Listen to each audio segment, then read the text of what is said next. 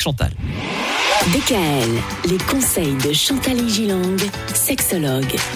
Cette semaine, Chantal, on s'intéresse au cycle sexuel féminin et notamment aux différents problèmes qui peuvent survenir aux différents stades de ce cycle. Le stade qu'on aborde aujourd'hui, c'est le stade de la pénétration. Qu'est-ce qui peut se passer à ce moment-là chez les femmes? Avant cette pénétration, Michael, elle devra être lubrifiée et dilatée pour ne pas avoir de douleur euh, ou d'irritation persistante. hein. Dilatée, c'est vraiment, on, a toujours l'impression que c'est le sexe de l'homme qui est le plus visible parce qu'il est à l'extérieur. hein. Mais la dilatation du sexe de la femme est encore plus importante, figurez-vous, que le Ah oui. Et si elle n'est pas suffisamment excitée, si elle n'est pas dans le coup par rapport à ça, l'excitation va être faible par manque de désir ou par l'inexpérience euh, de son partenaire et elle va avoir mal. Ça n'est pas Mhm. lubrifié. J'entends beaucoup de gens me dire on utilise des gels. Pourquoi est-ce qu'on utilise des gels et qu'on ne fait pas des préliminaires plus longs? C'est bien plus malin quand même, non? Pardon, mais c'est tout à fait juste. Ben oui. Ah bah oui.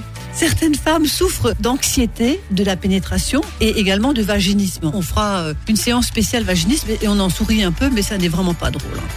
Il arrive qu'une femme souhaiterait en rester là, c'est-à-dire avant la pénétration. Ah, juste le côté câlin. Voilà, sur le canapé. euh, Voilà, Oui. la tendresse, un massage, se dire des mots d'amour, et puis stopper. Ne pas nécessairement aller jusqu'à ce fameux jusqu'au bout. Mm.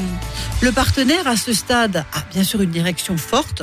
Et il aura beaucoup plus de difficultés à renoncer à la suite et surtout à faire bonne figure, hein, messieurs. ne pas bouder, ne pas être de mauvaise humeur après. Parce que c'est important qu'il puisse l'accepter aussi, finalement. de l'accepter, oui. Mais c'est pas évident pour une femme aussi de dire à son homme euh, j'aimerais bien qu'on s'arrête là en voyant l'excitation Je de son dirais, partenaire. tout dépend de la manière de le dire et de la règle du jeu que l'on peut se fixer en général dans un couple. Hmm, D'accord. faut en parler. Je fais une petite allusion au tantrisme qui enseigne le renoncement à la pénétration à tout prix et certains couples s'y adonnent avec plaisir. C'est-à-dire, on n'a pas besoin de pénétrer à tout prix, chaque fois. Mhm. Demain, nous parlerons du moment du coït et de l'orgasme quand on a choisi de pénétrer quand même.